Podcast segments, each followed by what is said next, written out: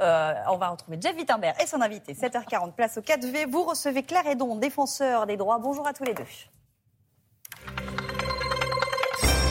Bonjour, en effet, bonjour à tous. Bonjour Claire Edon. Bonjour. Vous êtes, on l'a dit, la défenseur des droits. Vous avez été nommé en 2020 par le président de la République. Alors vous avez une fonction officielle, vous dépendez de l'État, mais vous êtes à la tête d'une autorité indépendante qui peut critiquer, le cas échéant, euh, l'État. Vous êtes là, c'est l'article 71 de la Constitution euh, qui le dit, pour veiller au respect des droits et des libertés euh, en France. Et ce sont donc tous les citoyens qui peuvent vous saisir. On va donc parler tout de suite d'un sujet d'actualité, la prolongation du pass sanitaire lié évidemment à la situation du Covid, qui est désormais rendue possible jusqu'en juin, jusqu'en juillet pardon, 2022. Vous l'avez critiqué, Claire Edon, défenseur des droits. Pourquoi? Effectivement, et je suis là pour défendre les droits et les libertés. Et je suis inquiète parce qu'on est en train, de transformer une mesure d'urgence en mesure durable.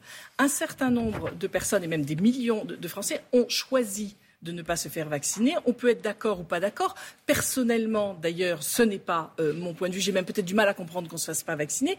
Mais une institution de la République, elle est là pour défendre les libertés euh, des personnes, les droits et les libertés. Et c'est pas parce qu'on n'est pas d'accord avec quelqu'un que l'on doit restreindre ses libertés. Que je sache, il n'y a pas d'obligation vaccinale à l'heure actuelle. Et on est dans un état de droit. Et dans un état de droit, quand il y a des mesures qui restreignent les libertés, elles doivent absolument être euh, adaptées, nécessaires et, et, et, et, temporaires, limitées à l'objectif poursuivi. Et là, on peut avoir l'impression que sur la durée, ça ne devient plus euh, limité vous, vous et proportionné. Vous-même, vous êtes favorable à la vaccination quel autre moyen y aurait-il eu que ce pass sanitaire qui, visiblement, a produit ses effets, puisqu'il a, euh, a, engendré, plus exactement, un pic de vaccination au, au cours de l'été? Je, je, pense que ce qui est important, c'est de prendre le temps de, de convaincre. Ce qui m'inquiète aussi, c'est que, de fait, on est en train de, de passer à un état d'urgence sanitaire qui va durer neuf mois, parce que jusqu'au 31 juillet... C'est le Parlement qui en a décidé ainsi. C'est neuf, mais sans revenir devant le Parlement en situation d'état d'urgence. C'est bien ça le problème.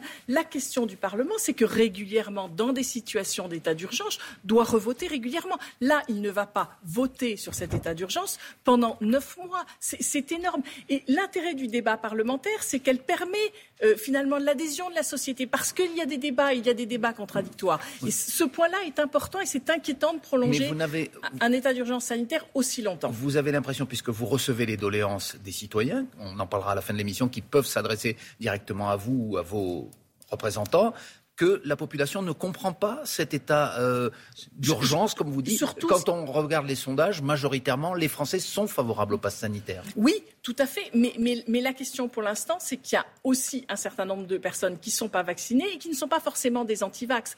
La corrélation en ce moment entre le taux de vaccination et le taux de pauvreté dans certaines euh, communes, il reste des inégalités, même s'il y a eu de nombreux progrès faits par le gouvernement pour aller vers.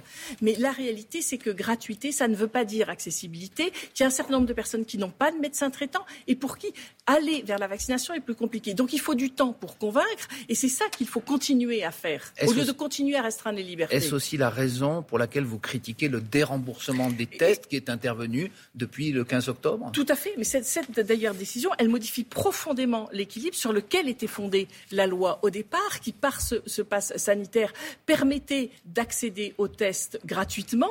Et, et le fait d'un seul coup de le dérembourser, ça change mais c'est aussi la une règle. incitation à se faire vacciner, oui, vous le savez. Mais, mais ça va toucher évidemment, euh, ça va, qui ça va gêner? Les populations les, les, les plus précaires, celles vers lesquelles on n'est pas encore tout à fait allé, même si je vous dis qu'il y a un chemin qui a été fait, mais il y a encore un écart de taux de vaccination entre les communes riches et les communes Donc ce pauvres. n'est pas une mesure efficace si on vous entend Alors, bien. moi, j'ai peur en plus qu'elle soit contre-productive, parce que l'intérêt quand même, c'est de continuer à surveiller l'épidémie, et on crée une inégalité quand même, parce qu'en fait, entre quelqu'un qui est vacciné, qui commence à avoir de la fièvre et de la toux, et qui peut accéder directement aux tests gratuitement, et quelqu'un qui a de la toux et de la fièvre, et qui doit passer par son médecin traitant parce qu'il n'est pas vacciné, c'est une inégalité de traitement, Et c'est ce qui remonte dans, dans les requêtes que vous, que vous observez. C'est ce qui remonte, et c'est aussi les inquiétudes qu'on peut avoir à, à plus long terme. L'autorisation donnée au chef d'établissement, c'est une disposition qui est passée au Parlement euh, il y a deux jours, au chef d'établissement dans les collèges et dans les lycées d'avoir accès au dossier médical, en tout cas au, De au le statut statut vaccinal vaccinal. des élèves.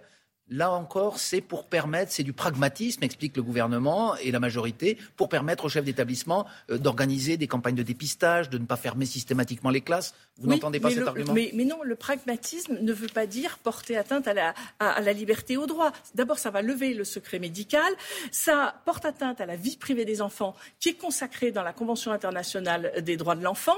Il y a un risque de stigmatisation.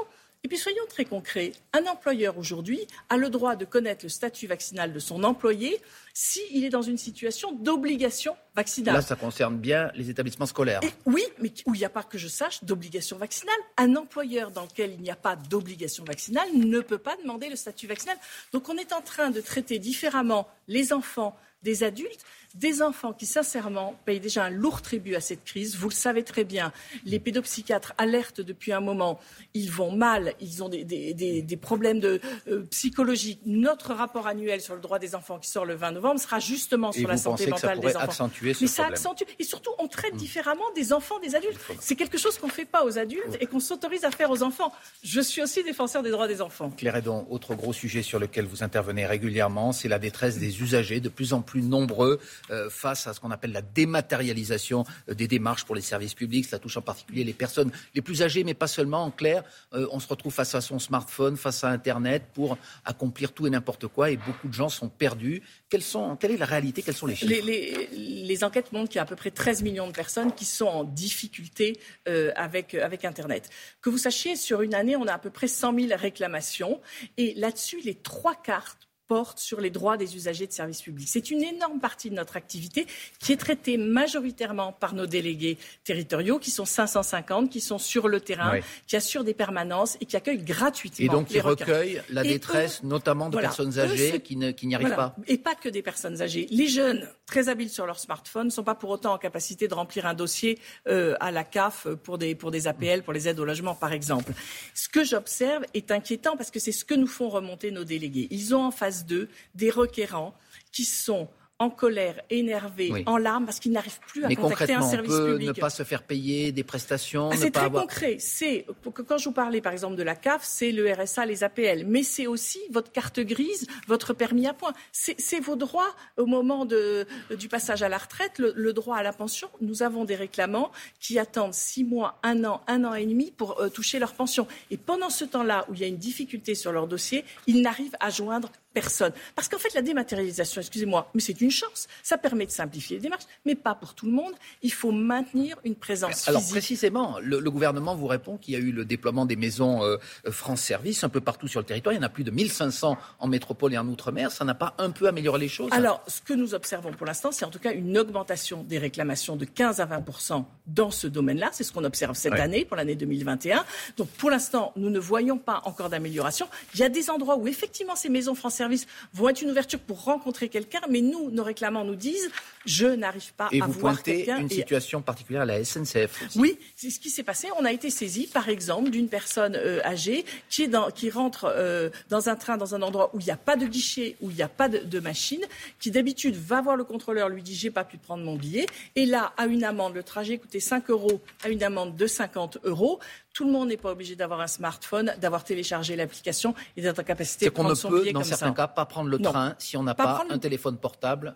De pas prendre son billet. De fait, c'est ce qui se passe. Et il faut remettre de l'humain dans la, dans, dans la, machine, là, dans, dans notre maison. Parce que ce que j'observe, c'est que cette non-accès au, service public, finalement, on se sent en dehors de la société. C'est une atteinte à notre démocratie. À quoi vous servez, si j'ose dire? À rétablir les personnes dans oui, mais est-ce que le défenseur des droits qui fait régulièrement des rapports, des, constats, est repris euh, Est-ce que c'est suivi des faits, ce que vous dites? Oui, parce que vous voyez, si on reprend l'exemple de la SNCF, elle a réagi derrière en disant effectivement, il y a des endroits où il faut rétablir des guichets, une, borne où on peut, on peut prendre son billet en liquide. Tout le monde n'a pas une carte bleue. On vous a entendu. Vous disposez donc d'un site www www.défenseurdesdroits.fr. Ça va ça apparaît à l'antenne au moment où je vous le dis. Merci. Et c'est gratuit de nous saisir. C'est important de le dire. Et, facile. et on peut voir des gens en personne. Merci Claire Edon. Bonne journée. Et on a entendu donc vos critiques sur le prolongement du pass sanitaire, sur le déremboursement des tests. C'est contre-productif. On crée des inégalités. Dites-vous, on a entendu aussi cet avertissement. Les enfants ne vont pas bien, dites-vous, dans ce rapport que l'on découvrira euh, le 20 novembre. Merci euh, à tous les deux.